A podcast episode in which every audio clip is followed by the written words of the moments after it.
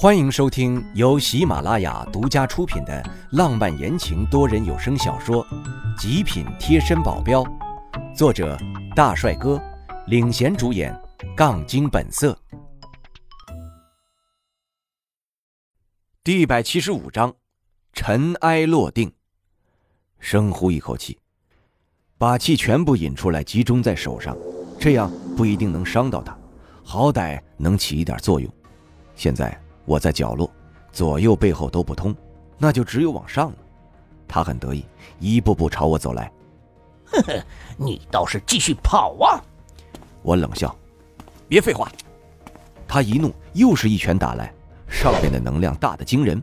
我猛地一弯腰，打他下盘，他丝毫不躲。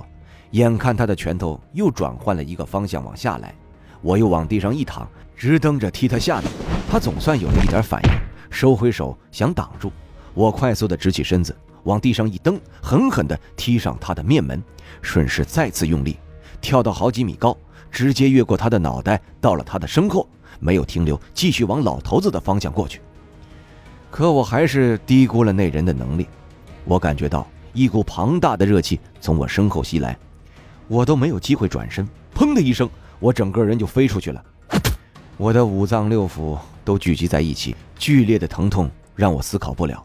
老头子不顾一切的向我这边飞奔过来，这还没完，SS 级那个离我更近，他不给我喘息的机会，再次迎上来，比老头子更快的靠近我，我又再次的没法躲，直接中招。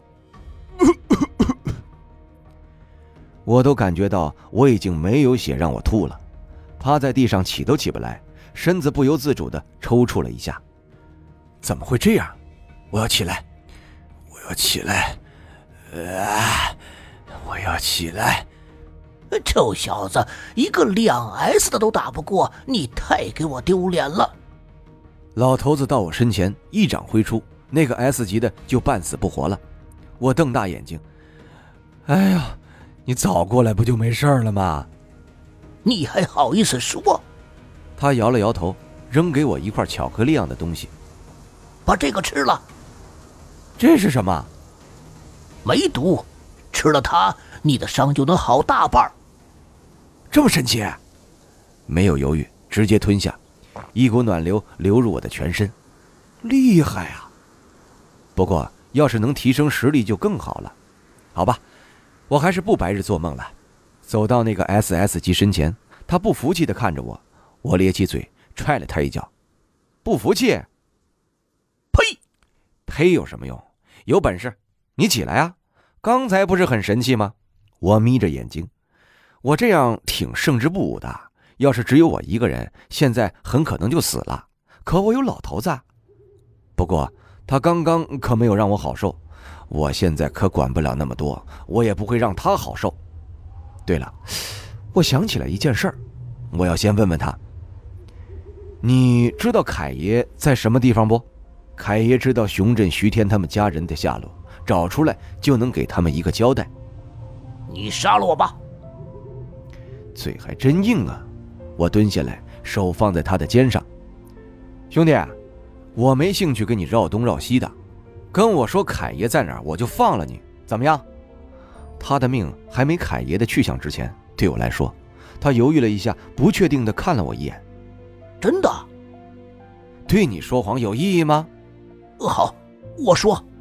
他支撑着自己起来一点儿，我笑着看他，他一咬牙说道：“近郊有一个小分队，他们应该都在那里。”我眼中一亮，很好，这次说什么也把凯爷弄来。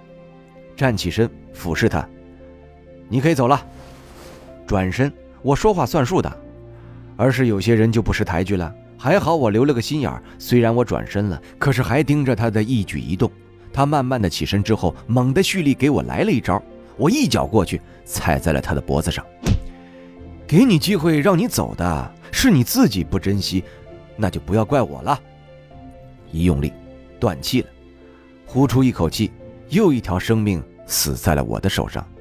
如果可以，我真希望能在不沾染任何的血液下，可是。看向老头子，他们还在浴血奋战，局面已经很明确了，结果只是时间问题。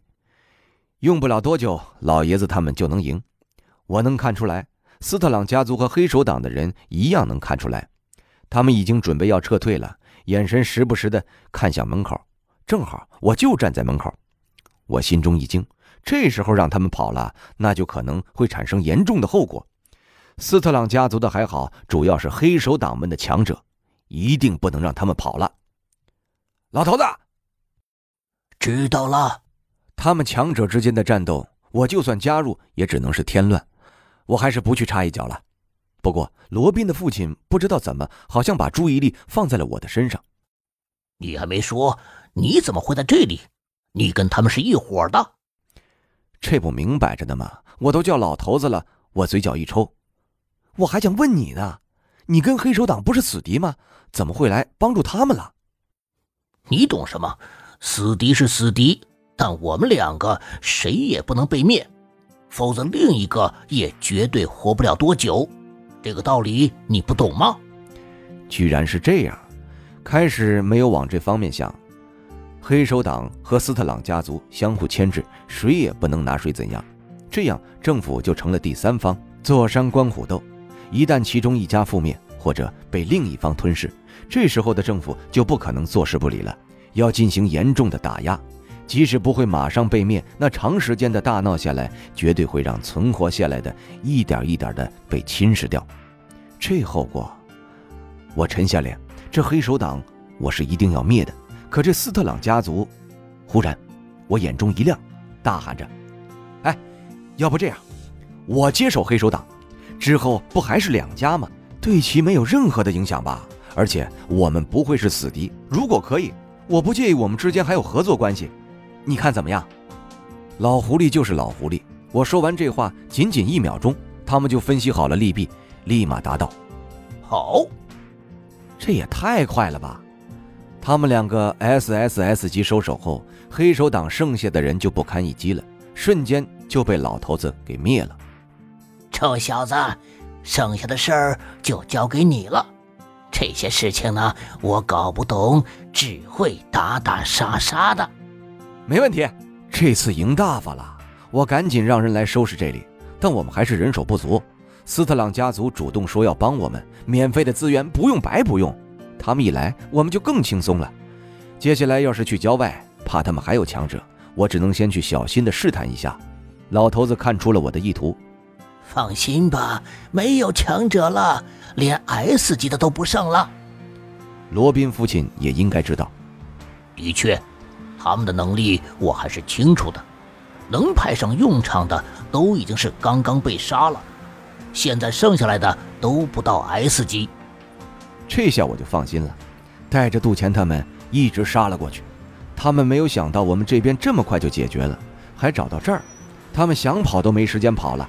一过去，我就一眼看见了在人群中的凯爷，现在看起来比第一次见的又老了十几二十岁，看来这能力不能总用啊。手里还拄着拐棍儿，我就算不动手，估计他也差不多了。他也知道我来这里的目的，他举起手，看样子是要使用能力。我哪里会让他得逞？快步上前，抓住了他的手。还想跑呢？你猛地咳嗽，我摇头。就你这样还想跑呢？乖乖跟我走吧。把凯爷推给杜钱。我注意到他的余光一直放在一个木箱子上，这里面一定有古怪。我刚一靠近，黑手党的人一下子冲过来，挡在我的身前，这不就让我更怀疑了吗？他们后面哪里挡得住我？轻易的就拿到箱子，打开一看，整整一箱子那种黑色物质，这东西绝对不能留在他们手中，要不然过不了多久，他们还能东山再起。给张太明使了个眼色，他立马抱起箱子，不行。你不能拿走它！一个人红着眼睛，死死地扒住箱子。这人三十上下的样子，浑身上下透出一股阴气沉沉的气息，跟箱子里的黑色物质有几分相似，可能是跟着东西接触久了。你就是眼中这东西的人吧？哼！你知不知道这东西害了多少人？我抓住他的衣领，而他并不服气。那都是他们自愿的，他们想要变强，怪得了谁呀？直接一巴掌甩在他的脸上，我只用的一成力，还是把他的半边脸打肿了，红彤彤的，跟个大苹果在他脸上一样。死不悔改，杜钱，给我教训教训他。这种人没有什么道理好讲，拳头才是硬道理，而他弱不禁风，完全是一种科学怪，没两下就被杜钱打趴下了。其他人应该都是黑手党高层或者家属一类的，急忙的后退。我撇眉，带上凯爷，走人。是。回来第一件事就是销毁这些物质。这些东西一旦落入有心人的手中，那绝对是毁人的。一个弄不好，就可能毁灭世界。最好的办法当然就是销毁了，让谁也得不到。这东西还真是奇怪，无论是烧还是砸，这东西竟是一点痕迹都不出现。我拿出去问老头子，他也深深地皱起眉头。这或许是从古遗迹里找出来的，里面的东西稀奇古怪，谁也搞不懂。古遗迹。听众朋友，本集已播讲完毕，感谢您的收听。